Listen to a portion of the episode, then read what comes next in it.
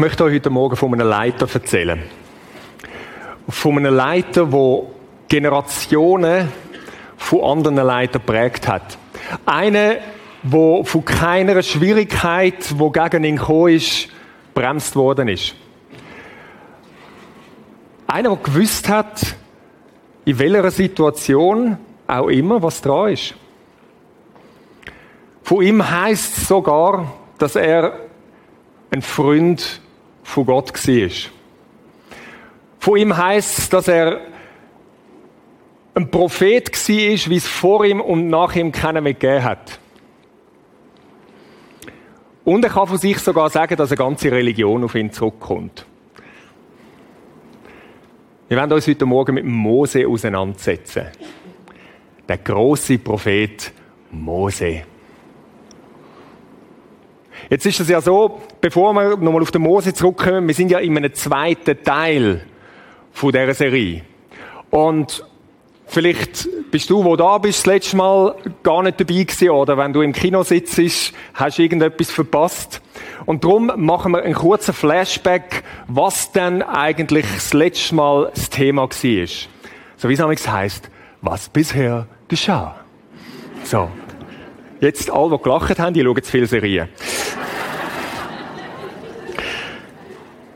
Ein Satz, wo ganz zentral war. Jedes verheißene Land, das ist dort dargestellt mit diesen schönen Pflänzchen, jedes verheißene Land hat das Potenzial, zu einem Ägypten zu werden. Und wir haben festgestellt, dass es viel einfacher ist, aus Ägypten rauszukommen, als das Keiben Ägypten aus uns rauszubekommen. Wir haben gemerkt, dass das kommt mit. Selbst wenn man wegkommt von da, immer wieder, immer wieder hat sich das Volk von Israel in neue Gefangenschaft in das Ägypten hineingegeben. Was ist die Lösung? Wir haben uns gefragt, was ist die Lösung? Und wir haben gemerkt, die Lösung ist letztlich, um das Ägypten loszuwerden, hat mit einem Berg zu tun gehabt.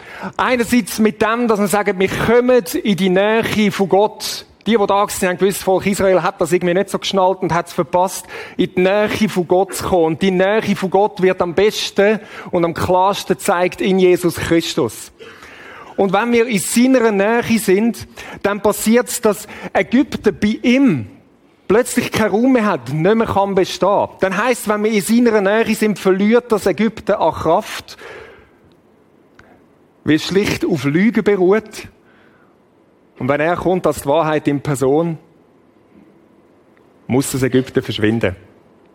Wenn du jetzt nur Bahnhof verstanden hast, kein Problem. Es gibt einen Podcast, schau ihn nochmal. Heute gehen wir jetzt einen Schritt weiter. Ich habe das letzte Mal versprochen gehabt, wir wollen uns ein bisschen konkreter noch mit dem auseinandersetzen. Ja, aber wie jetzt passiert denn das, dass ich aus dem Ägypten rauskomme?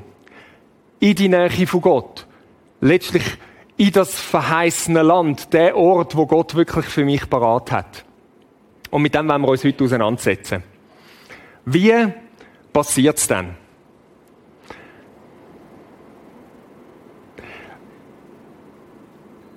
Ich bringe gerade mal einen Satz. Der tönt unheimlich normal. Aber ich glaube, wir könnten recht lang daran umstudieren. Normalerweise handelt Gott durch Menschen. Das ganz normal. Wenn man darüber nachdenkt, dann ist das ein rechtes, herausforderndes Statement. Normalerweise handelt Gott durch Menschen. Wir können das nachlesen, wenn wir jetzt die Geschichte vom Volk Israel nehmen. Dann sehen wir, beim Mose ist es ganz ähnlich. Wir lesen beim zweiten Mose, wir werden heute viel Texte lesen. Also, ihr werdet viel mitzulesen haben und so weiter. Aber äh, keine Angst, das kommt gut. Zweite Mose 2, so etwa ab dem Vers 24, können wir vielleicht gerade mitlesen da. Da hörte Gott ihr Ächzen und Gott dachte an seinen Bund mit Abraham, Isaac und Jakob. Und dann, das ist so schön formuliert, und Gott sah nach den Söhnen Israel. Er hat sie gesehen, hat nach ihnen geschaut. Und Gott kümmerte sich um sie. Wie hat er das gemacht? Im nächsten Vers. Mose. Aber weidet die Herde Jitros und da, da, da, da. Interessant. Vom einen Kapitel zum nächsten, der Übergang. Gott hat sich um sein Volk gekümmert. Wie hat er sich gekümmert? Durch den Mose. Gott handelt im Normalfall durch Leute. Und das ist das erste Statement, wo wir heute Morgen checken. Du kommst nicht aus Ägypten raus alleine. Du kommst auch nicht in die Nähe von Gott, wie es dargestellt ist, mit dem Berg an den Ort, wo eigentlich er für dich gedacht hat, in dieser Verbindung mit dir. Einfach du ganz alleine, du mit dem Gott und niemand sonst. Du kommst auch nicht in dieses verheißene Land, einfach du alleine. Gott handelt durch Menschen im Normalfall.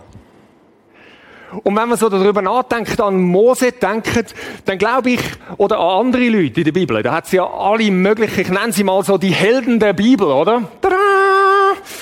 Ähm, das Buch habe ich für meine Kinder gekauft, das ist gerade neu rausgekommen, ein Comic, die Helden der Bibel, oder? Und äh, der da, wo ihr da vorne unten seht, das ist der Lawman. Das ist der Mose. Genau, Lawman.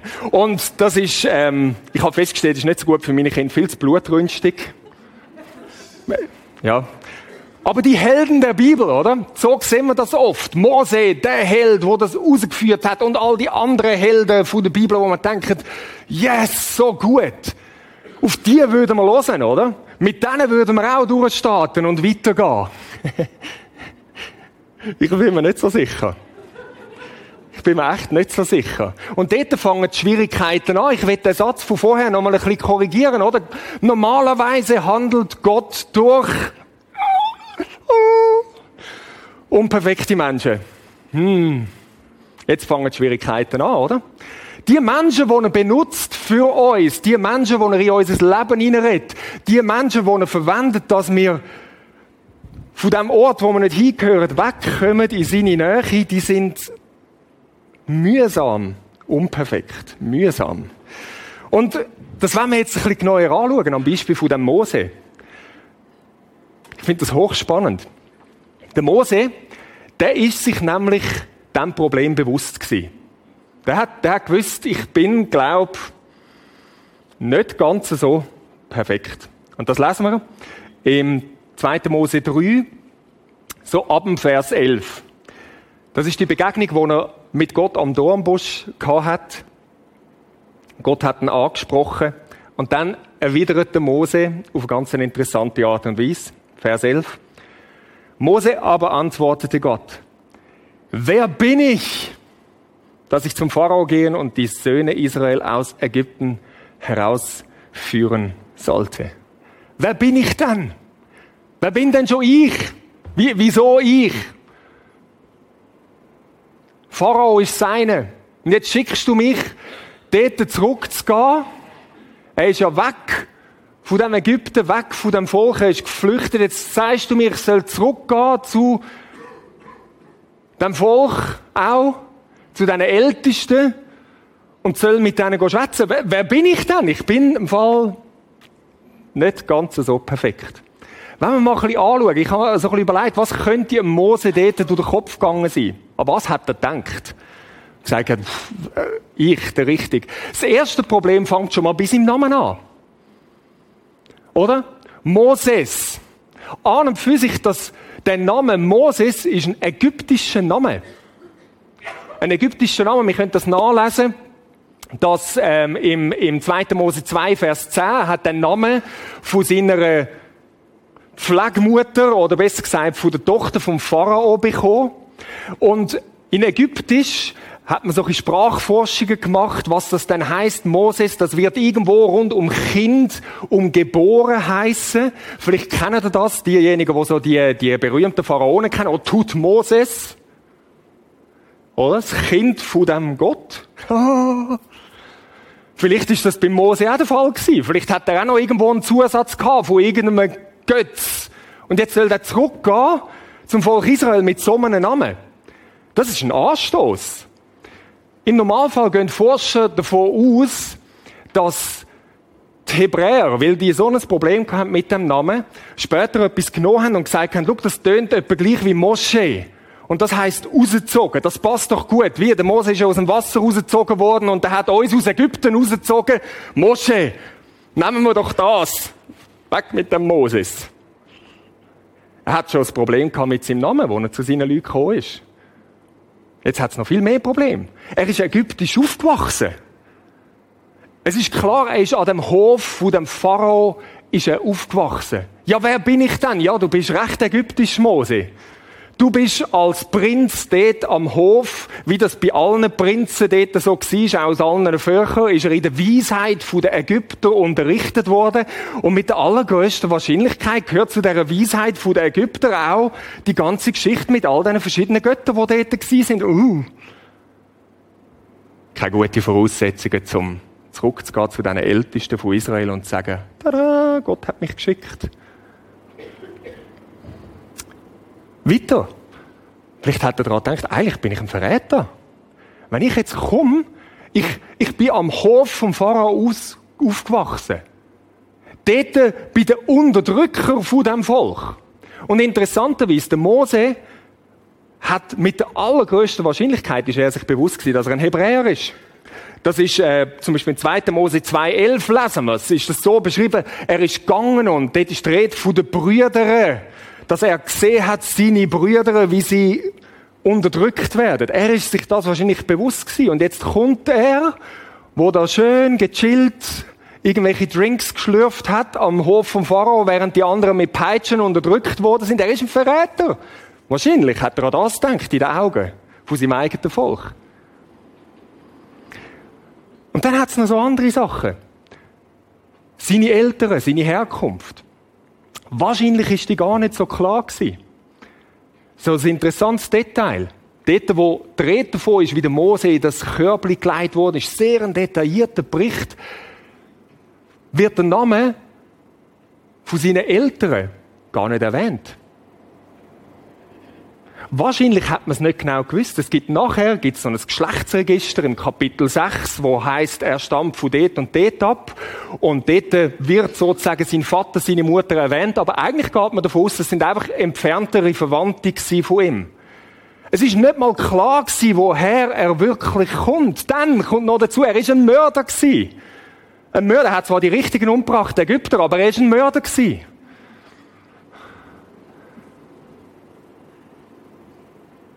Dann kommt er noch mit einer fremden Frau anzureisen, aus dem Volk der Midianiter. Und wir können weitermachen und weitermachen.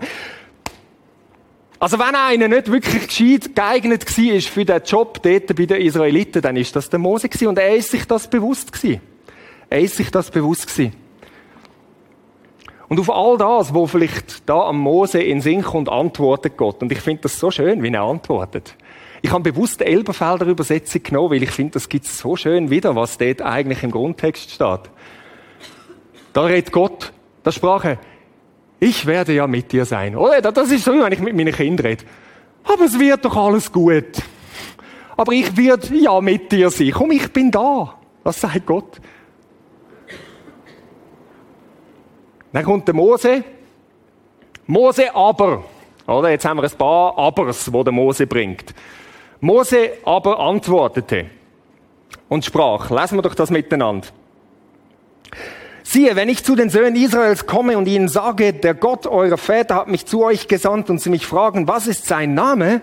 Was soll ich dann zu ihnen sagen? Jetzt kommt der Mose so ein bisschen auf der argumentativen Schiene und sagt, uh, ja, ich brauche ich brauch mehr Information, Gott. Gib mir doch ein bisschen mehr Information. Was macht Gott darauf ab? Er hat eine grosse Rede, wo er sich ihm vorstellt, das berühmte, ich bin der, wo ich bin und so weiter, erklärt ihm alles. So toll, Gott redet. Ich meine, nur schon, dass Gott zu ihm redet. Und dann, was ist als nächstes? kommt der Mose wieder. Aber, aber, ja, das ist alles gut, Gott, was du sagst, aber da haben wir noch etwas anderes. Im 4.1. Er, er ist sich unsicher gewesen. Man sieht das aus jeder Faser von seinem Körper und von dem, was er sagt. 4.1. Aber siehe, sie werden mir nicht glauben und nicht auf meine Stimme hören. Denn sie werden sagen, Der Herr ist dir nicht erschienen. Äh, völlig verständlich. Also wenn so einer wie der Mose kommt, wir müssen uns das wirklich mal bewusst machen und spüren, wie er wahrscheinlich von den anderen angeschaut worden ist. Er ist sich dessen bewusst gewesen. Die werden mir nicht glauben. Was macht Gott? Er sagt, komm, da. Und dann kommt das berühmte Ding mit dem Stab, wo, oder der Schlange, wo zum Stab wird und die Hand, wo er reinstreckt, aussätzig ist, nachher wieder heil wird und Gott sagt, komm, wenn sie dir nicht glauben, dann machst du die Zeichen, sie werden dir glauben. Der Mose hat gerade etwas recht Abgefahrenes erlebt. Ja, aber. das nächste. Er kommt wieder mit dem Ja, aber. Mose aber antwortete dem Herrn. Und der, der finde ich also wirklich wunderschön. Mose aber antwortete dem Herrn. Das ist Vers 10, ist falsch da vorne. Lesen wir das gerade mal. Ach Herr. Also, also die ganze Geschichte, das ist ja fast eine Komödie, oder? Jetzt müssen wir mal hören. Ich bin kein redegewandter Mann, weder seit gestern, noch seit vorgestern, noch seitdem du zu deinem Knecht redest. Denn unbeholfen ist mein Mund und unbeholfen meine Zunge. Weißt was, Gott? Weißt, gestern, vorgestern, auch vorvorgestern nicht, auch in ferner Zukunft nicht, auch während du, Gott, der Allmächtige, mit mir redest, das ändert nichts. Ich habe es einfach nicht im Griff mit dem Schwätzen. Und wisst ihr was? Interessanterweise verstehen wir das ja ganz oft so, dass er einfach halt nicht der große Rhetoriker war und so. Aber eine berühmte Theologin namens Barbara Berra ähm, hat mich mal auf etwas hingewiesen. Und ich habe gefunden, das ist eine sehr gute Erklärung. Sie hat gesagt, vielleicht hat er einfach nicht gescheit Hebräisch können. Haben Sie schon mal an das gedacht? Ja, wäre doch sehr gut nachvollziehbar. Er ist am Hof vom Pharao. Vielleicht hat er schlicht nicht einmal denen ihre Sprache gescheit können schwätzen. Jetzt stell dir mal, also nein, stellt euch mal mich vor, ich müsste jetzt zu den Franzosen mit meinem Französisch. Ich kann schon ein bisschen, aber das kommt nicht gut. Vielleicht ist das das Problem das der Mose hatte. Ich kann doch nicht so schwätzen und dann Gott antwortet drauf und sagt, jetzt komm mal, du nicht schwierig, wer hat denn diesen Maul gemacht? Bin das nicht ich gewesen?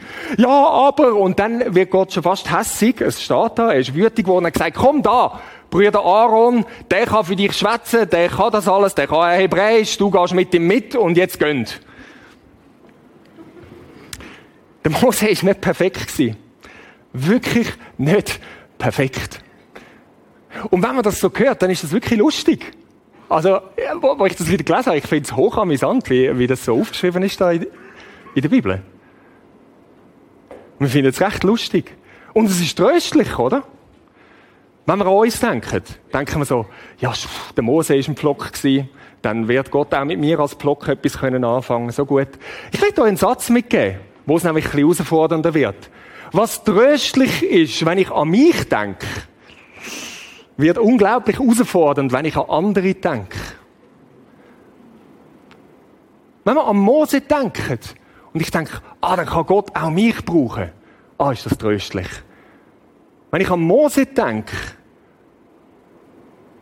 und überlege, dass Gott solche Leute will in meinem Leben brauchen, wird es recht herausfordernd. So unperfekte, solche, die wo also wirklich nicht passen. Wo ich mir also nicht vorstellen kann, dass die irgendwie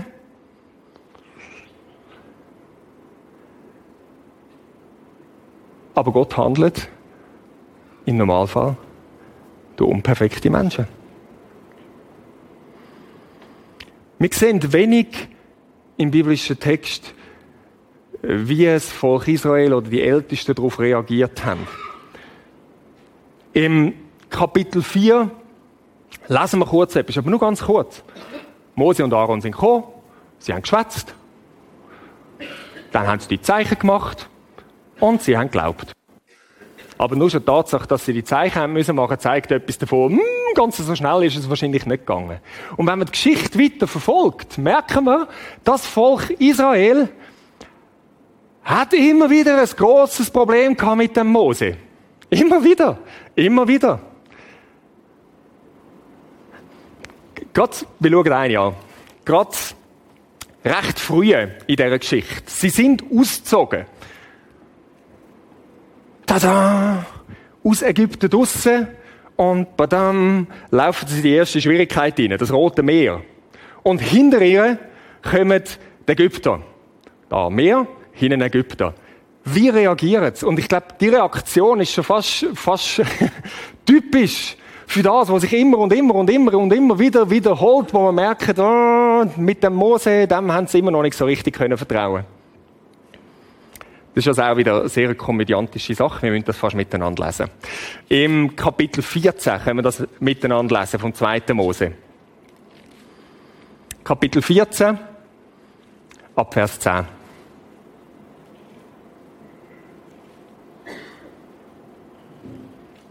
Der Pharao kommt und jetzt. Und sie sagten zu Mose, hast du uns etwa deshalb weggeführt, damit wir in der Wüste sterben, weil es in Ägypten keine Gräber gibt? Ah, es ist immer gut, wenn, wenn die Leute ironisch werden, dann schwierig, oder? Ist noch spannend. Überleg mal, wenn du ironisch wärst. weil es in Ägypten keine Gräber gibt? Warum hast du uns das an Warum hast du uns das angetan? So gut. Die sind richtig dankbar. Dass du uns aus Ägypten herausgeführt hast. Wir sind nämlich nicht so ganz sicher, ob Gott da wirklich hintersteckt. Nein, wir haben nur gerade alle möglichen Wunder und Plagen und alles Mögliche erlebt und so, aber wenn wir dich anschauen, sind wir uns nicht mehr so sicher, ob das wirklich Gott ist. Ist dies nicht das Wort, das wir schon in Ägypten zu dir geredet haben? Lass ab von uns. Lass uns doch in Ruhe. Wir wollen lieber den Ägypter dienen. Das sind harte Statements, oder? Es wäre nämlich besser für uns, den Ägyptern zu dienen, als in der Wüste zu sterben. Wir merken da etwas davon, wie unglaublich schwierig das war für dich, das zu akzeptieren, dass Gott durch unperfekte Menschen wirkt, sie befreit. Schwierig sie. Einfach wie es so schön ist, wenn wir den Abschnitt noch kurz fertig machen. Jetzt kommt der Mose, oder? Und der Mose hat also eine große Entwicklung durchgemacht, seit er ausgezogen ist. Ich meine, die Rede, die er jetzt schwingt, die ist also beeindruckend. Mose aber antwortete dem Volk, fürchtet euch nicht. Steht und seht die Rettung des Herrn, die er euch heute bringen wird. Denn die Ägypter, die ihr heute seht, die werdet ihr weiterhin in Ewigkeit nicht mehr sehen. Oh, Mose, du. Der Herr wird für euch kämpfen, Ihr aber werdet stille sein. Und ich stelle mir das so vor, wie er vorne angestanden ist mit dem Stab und dem wehenden Kutte, so. Wow, was für eine Entwicklung. Jetzt, interessant ist der nächste Vers. Oder? Der Mose hat eine große Entwicklung gemacht. Und der Herr sprach, was schreist du zu mir? Mose, was schreist du zu mir? Oder? Und in einem Moment, so stehe ich mir das vor, der Mose ist da. Der Herr wird für euch streiten, alles kommt gut. Oh Herr! Wie kommt das noch? Mach irgendetwas! So stelle ich mir das amigs vor. Vielleicht nicht ganz so theatralisch, aber so ähnlich. Der Mose ist immer noch der gleiche Geschisshass gewesen. Und vielleicht spürt das auch das Volk und, und merkt, oh, was sollen wir mit dem machen? Was ich vorschlagen oder eine Frage stellen. Ich glaube, wir hätten wahrscheinlich auch nicht auf den Mose gelost. Ich glaube, ohne die Zeichen, die dort gelaufen sind, hätten wir wahrscheinlich auch nicht auf den Mose gelost.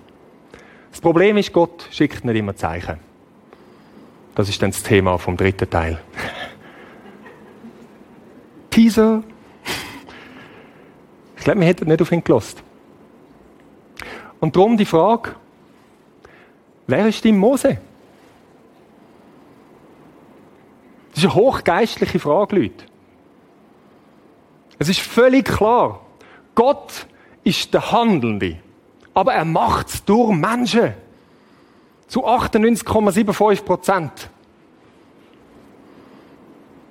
Wer ist dein Mose? Während dem Studium haben wir einen Studienleiter gehabt. Das war eigentlich auch so ein Mose. Keiner hat ihn gern gehabt. Eigentlich haben wir ihm alles Mögliche abgesprochen. Aber er hat gute Sachen gesagt. Ein Satz, den er gesagt hat, ist, das Wort, das uns hilft, können wir uns nicht selber sagen. Da ist mir irgendwie geblieben. Das Wort, das uns hilft, können wir uns nicht selber sagen. Normalerweise handelt Gott um Menschen. Unperfekte. Wer ist dein Mose? Fangen wir mal gerade ganz praktisch in der Situation an, wo wir jetzt sind. Vielleicht ist das der Pastor, oder? Prediger, der da vorne steht. Aber der passt vielleicht nicht so. Oder es passt vielleicht nur der eine, aber der andere nicht so. Und darum höre ich eigentlich auch nur auf den einen und nicht wirklich auf den anderen. Hat schon der Paulus gehabt, die Auseinandersetzung.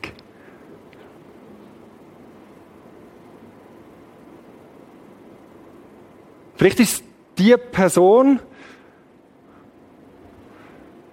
wo du einfach nicht kannst drauf hören, weil, ich meine, die hat die Sünde in diesem Leben. Die hat, die hat dies, ich meine, hallo? Da, da, es ist offensichtlich, da ist etwas nicht gut in dieser Person, ihrem, ich schaue, dass ich niemand anschaue, gerade spezifisch. Oh, das Kino. da ist etwas schief mit dieser Person. Sünde im Leben. Auf die, das kann nicht sein, dass Gott diese Person benutzt, um in mein Leben hineinzureden. Mich von A nach B zu bringen. Das kann nicht sein. Oder vielleicht ist es dein Arbeitskollege. Oder noch besser, dein Chef. Wo Gott, du, dein Chef, etwas will in dein Leben hineinreden. Ja, aber der ist ja nicht mal Christ. Na und? Gott benutzt Menschen. Oder vielleicht ist es die Person, wo du irgendwo durch merkst, die rettet in mein Leben hinein, oder die wäre eigentlich da, vielleicht in der Kleingruppe, sonst irgendwo in der Gemeinschaft, wo du mit deren unterwegs bist, aber die ist einfach zu wenig geistlich. Die hat es nicht so mit dem Heiligen Geist, weißt du, und das ist ja klar, wenn es jemand nicht so mit dem Heiligen Geist hat, dann kann man, puh, also. Oder es ist die andere Person, die eben zu wenig biblisch ist, gell, also auch, auch puh, ah, hm, ah, dass die mich rauslässt. Es kann nicht sein, dass Gott die benutzt für mich. Leute, Gott benutzt Esel. Könnt es nachlesen. Vierter Buch Mose. Kapitel 22. Benutzt er einen Esel. Gott kann jeden benutzen. Und der Mose ist sich irgendwo bewusst gewesen, dass er ein Esel ist. Wir sind uns manchmal nicht so bewusst oder sind froh, dass Gott auch Esel benutzt. Nur wir sehen es nicht, wenn es andere sind. Dass das genauso gilt. Dass es eben nicht die Perfekten sind. Wir möchten den perfekten Befreier haben. Oder? Also wenn schon Gott einen Mensch benutzt, also eigentlich würden wir es lieber haben, einfach so zwischen uns zwei. Aber wenn er schon Menschen benutzt, dann der perfekte Befreier. Dann würden wir hören. Vielleicht hören wir darum so wenig. Weil die perfekten Befreier einfach nicht auftauchen. Tauchen einfach nicht auf. Ich will euch noch ein, ein Beispiel so ein aus meiner Geschichte bringen, das ich noch ganz amüsant finde. Das war auch während dem Studium. Dort sind wir, ähm, irgendein Kongress gewesen. Ich habe auf der Krishona studiert, einen grossen Kongress, ich glaube, ein Gemeindebaukongress. Ich weiss noch, wie heute irgendwie, wenn man von hinten schaut, oben rechts auf dem Balkon sind wir Studenten gehockt und da unten hat einer geschwätzt und wir haben uns Maul zerrissen über den. Das war unglaublich. Wir haben gefunden, ah, ist der mühsam? Ist der mühsam? Der übertreibt immer alles so. Der, der, alles wird betont und krass gesagt, auch wenn es überhaupt nicht relevant ist. Und wir haben darüber diskutiert und haben, haben irgendwie uns richtig aufgeregt und haben gefunden, was ist das für einer? Ist der eine Christen gewesen?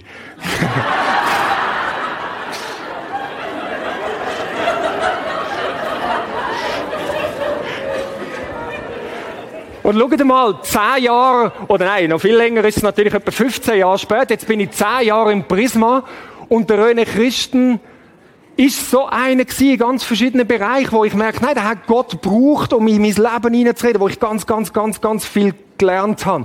Dort, in dem Moment, hätte ich können vergessen, wir haben alles besser gewusst und sowieso und schauen doch an und, äh. Rückblickend ist es immer einfach, oder? im Rückblick wir sagen, ja, klar, dort, ja, am Anfang nicht. Ich glaube, die Kunst ist es, Demut zu haben, und das ist es, Demut zu haben, im Moment zu sagen, okay, ich glaube, da wird jetzt Gott die Person für mich benutzen. Gott scheint richtig Freude daran zu haben, kommt es mir manchmal so vor, unseren Plan vom perfekten Befreier zu vermasseln. Manchmal schickt er uns gerade, ich weiß nicht, ob das stimmt, gerade extra einen, wo man, ja, ja, gerade erst recht zu merken, schau mal, Gott steht dahinter. Was ich interessant finde, ist, sogar Gott selber kommt oft nicht so, wie wir es uns würden wünschen. Wir haben das letzte Mal als Beispiel gebracht, dort am Berg. Gott kommt auf eine Art und Weise, wo es nicht so richtig passt hat, dem Volk Israel. Und um noch etwas Schockierendes oben drauf zu setzen, schau mal, dein Jesus, das ist ein komischer Befreier. Dein Jesus, höchstpersönlich, ist ein unheimlich komischer Befreier. Überleg dir mal, was es für die Leute damals geheissen hat. Am besten sehen wir es irgendwo bei den Pharisäern und Schriftgelehrten, oder? Das sind ernsthafte Leute, die kommen immer so einen ab über, dass die Hinterletzten sind und so. Aber das sind ernsthafte Leute gewesen. Sie haben so viel Problem mit Jesus. Das das voran ist, das ist der Jesus von Nazareth, oder? Und es ist klar gewesen, aus Nazareth kann nicht gut kommen. Sehen wir, also aus dem, aus dem Gebiet, aus dem Ort, kann, kann definitiv nicht gut kommen. Definitiv nicht. Dann, für die Leute rundherum ist Jesus für die meisten wahrscheinlich ein uneheliches Kind gewesen. Hochproblematisch. Das kann nicht sein, dass der Messias aus so einer Verbindung kommt. Die haben nicht den Hintergrund gehabt, den wir haben, und das ist klar. Das ist das tiefste anstößig gewesen. Ein Riesenproblem. Das kann doch nicht sein, dass das der soll sein. Er ist ungeklärt gewesen. Er ist nicht irgendwie bei einem berühmten Rabbi in die Schule oder sonst irgendetwas. Er ist ein Handwerker gewesen. Ein Handwerker kann nicht der Messias sein. Das geht gar nicht dass das so läuft. Und dann hat es noch anderes Zeug gehabt. Er hat nicht mal das Gesetz so gehalten, wie sie das Gefühl hatten, dass man das Gesetz muss halten. Aus ihrer Sicht hat er das Gesetz gebrochen. Der Messias bricht doch sicher nicht das Gesetz.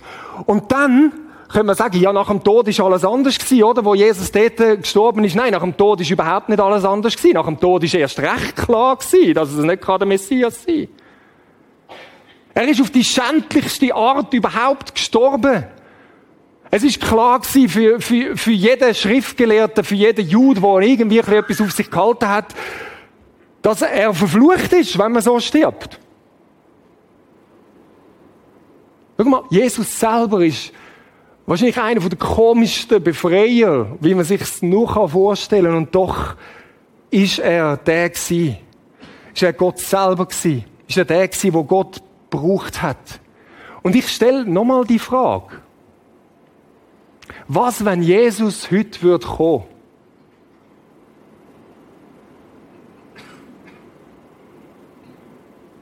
Hätten wir uns ihm anvertraut? Ich bin ehrlich gesagt nicht sicher.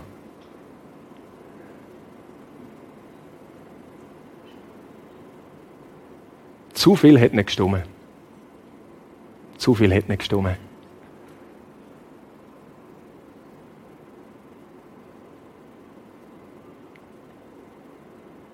Vielleicht ist das sogar für dich jetzt gerade in dem Moment ganz aktuelle Frage, wo du sagst, kann ich mich überhaupt dem Jesus anvertrauen? Vielleicht bist du da hingekommen und sagst, gut, ich wage mich mal da in die Höhle des Löwen.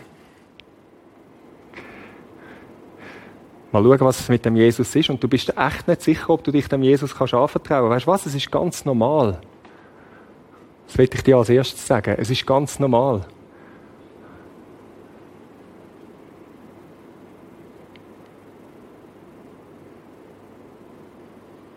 Wenn dich Sachen an ihm stören, das ist ganz normal. Aber wie es schon damals war, das, was es letztlich braucht und das, was alles verändert, ist eine Begegnung mit ihm. Begegnung mit ihm. Ich finde ein wunderschönes Beispiel für das ist im Johannes 4, ähm, Johannes 1, so ab Vers 45 können wir das nachlesen. Da ist einer, der heißt Nathanael. Und da hat einen, das ist der Philippus. Und der Philippus, der hat Jesus kennengelernt. Und dann kommt der Philippus zum Nathanael, wo Jesus noch nicht kennengelernt hat, und sagt, hey, ich glaube, ich habe ihn gefunden. Derjenige welche? Jesus von Nazareth.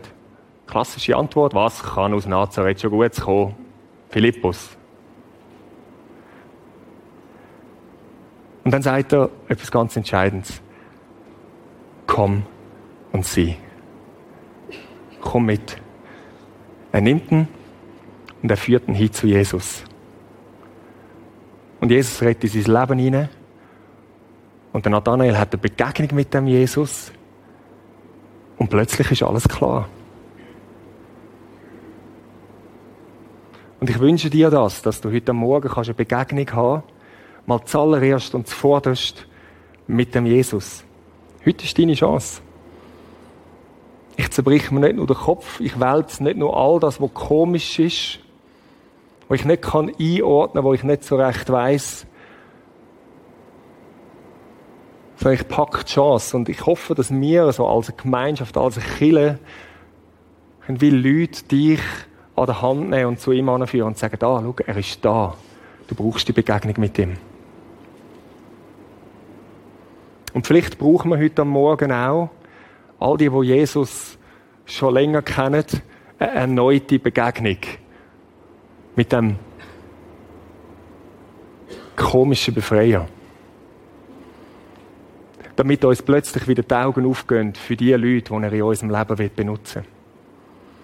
Damit wir plötzlich wieder im wahrsten Sinn vom Wort demütig werden und sagen, ah, wenn das dein Plan ist, dann lade ich mich darauf ein.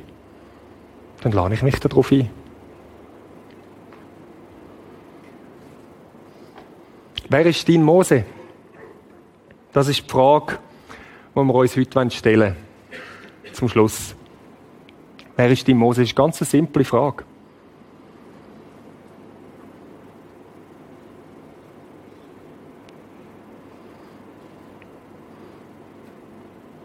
Vielleicht bin ich's. Kann sein, dass da Sachen, alles Mögliche nicht so passt. Vielleicht benutzt mich Gott trotzdem, um jetzt gerade in diesem Moment in dein Leben hineinzureden.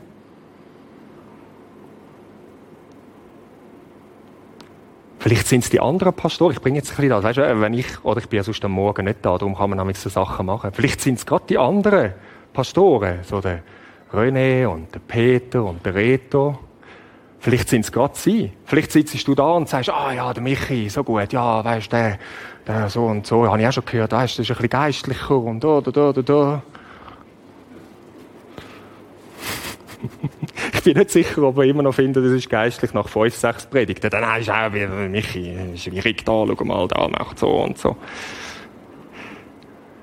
Haben wir die Demut, auch die Leute, jetzt zum Beispiel, die Pastoren wirklich als solches nehmen, wo, Gott will benutzen um uns ins Leben hineinzureden. Vielleicht ist es eine ganz grundsätzliche Frage für dich. Wer denn auch immer. Vielleicht fällt es dir unheimlich schwer, irgendwo andere Leute überhaupt anzulassen. Killen ist immer noch irgendwo eine Gemeinschaft und dummerweise ist es eben nicht einfach nur so der One-Way-Ding, ich komme so das abholen was ich jetzt heute gerade brauche. Und mit dem hat sich's, sondern es ist in der Gemeinschaft. Und vielleicht hast du Mühe, überhaupt irgendetwas anzunehmen und zu glauben, dass Gott andere Menschen benutzt, um dir ins Leben hineinzureden. Wir sind immer noch bei dem Thema, wie kommst du aus Ägypten, was auch immer das in deinem Leben ist, raus? Und ich sage dir, es wird nicht ohne andere Leute passieren. Und vielleicht der Wunsch und die Sehnsucht, in die Nähe von Gott zu kommen, ihn näher, intimer zu erleben. Es wird nicht andere, ohne andere Leute gehen. Und wenn du wettest irgendwo, dass dein Leben in das hineinkommt, was Gott für dich parat hat, das verheißene Land, es wird nicht ohne andere Leute gehen. Komische Befreier hat Gott in unser Leben hineingesetzt. Wir möchten uns einen Moment so ein, zwei Minuten Zeit nehmen, wo du mal einfach kurz für dich durchgehst und sagst, wer ist das in meinem Leben? Vielleicht sind es mehrere Leute. Demut, Leute, kommt nicht von alleine. Ich bin der Überzeugung, Demut ist kein Geschenk, wo Gott uns in die Hand drückt. Da, jetzt bist du demütig. Demut hat mit Demütigen zu tun.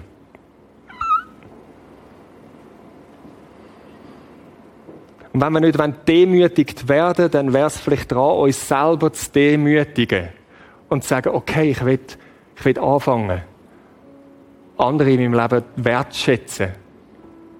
Mit all diesen Fehlern und Knacks, die die haben. Ich fange an, auf andere Unperfekte zu hören. Dass es nicht erst rückblickend ist. Dass du irgendwann zurückschaust und sagst, ah ja, genau, schau, da ist es gewesen. Wie wäre es, wenn wir so würden anfangen zu leben und sagen, nein, Gott, wen hast du in mein Leben hineingestellt, wo du benutzen willst? Vielleicht sehen sie komisch aus. Yes. Stell doch Gott die Frage. Im O2 machen wir das sehr oft, ganz praktisch.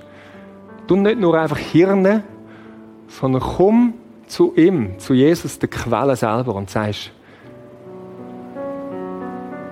welche komische Befreier, welche Mose hast du in mein Leben hineingesetzt? Und los mal an und nimm das, was er dir sagt und handle entsprechend. Einfach mal eine Minute Zeit mit dir und ihm, bevor wir dann in das letzte Lied hineingehen.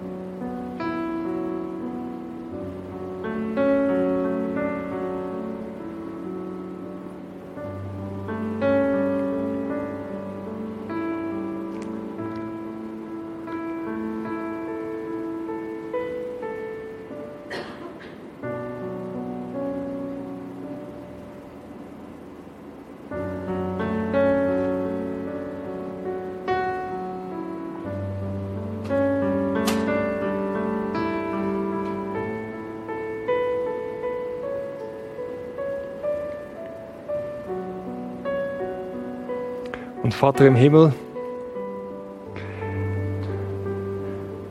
all deine Pläne sind gut, wenn du bist gut. Und aus irgendeinem Grund hast du dich entschieden, du Unperfekte zu wirken und in unser Leben hineinzureden und in unser Leben hineinzustellen. Gib du uns Augen zu sehen, wie du siehst.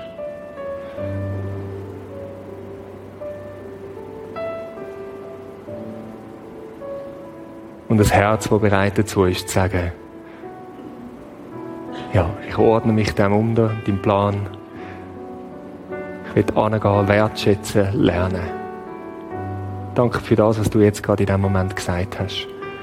Und red du weiter. Vergib uns auch, wo wir andere einfach irgendwo aufs Abstellgleis gestellt haben